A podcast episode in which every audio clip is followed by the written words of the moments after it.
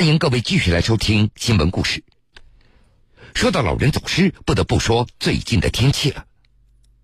最近一段时间以来，大都是雨雪天气。那么，对于上了年纪的老人来说，如果长时间在室外，很有可能就会发生意外。这不，家住在淮安市涟水县的老人，竟然走失到了宿迁市泗阳县的境内。好在遇到了当地的巡逻民警。风雪当中，民警不辞辛苦奔波了七十多公里，将走失多天的老人护送回家了。老人，你哪里的？哪里人？一月五号的中午，民警在泗阳槐树河附近巡逻的时候，发现一位衣着单薄、疑似走失的老人被冻得瑟瑟发抖。泗阳县公安局庄圩派出所民警王东金。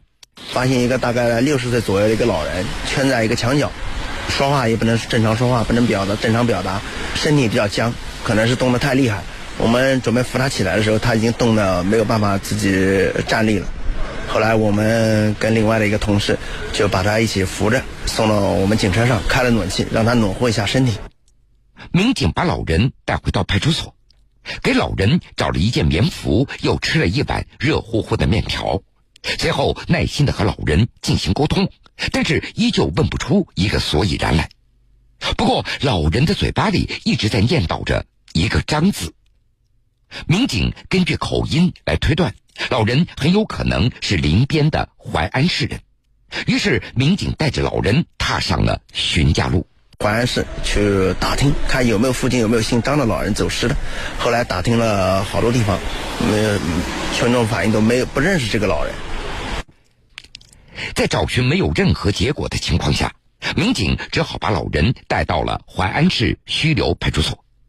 然而，从当地公安部门的人脸识别系统中也无法识别老人的身份。就在大家手足无措的时候，老人好像隐隐约约说了三个字：“民警王东金。”我们又请徐六派出所当时是淮安的本地人，来跟老人进行交流，仔细的听听老人他说的那个名字到底是什么名字。后来呢，老人就一直提到张张张，后来感觉他说的这名字叫像张静安。后来就通过淮安市这个警务平台进行筛查，呃，查了当时有几十个张静安，通过里面挨个的点开进行进行这个照片比对，最后比对到这个张静安确实是淮安市涟水县的一个人。这总算有了结果，于是民警就联系上了老人的子女，并且一路把老人送到了家里。老人叫张静安，今年六十九岁，是淮安市涟水县朱马镇人。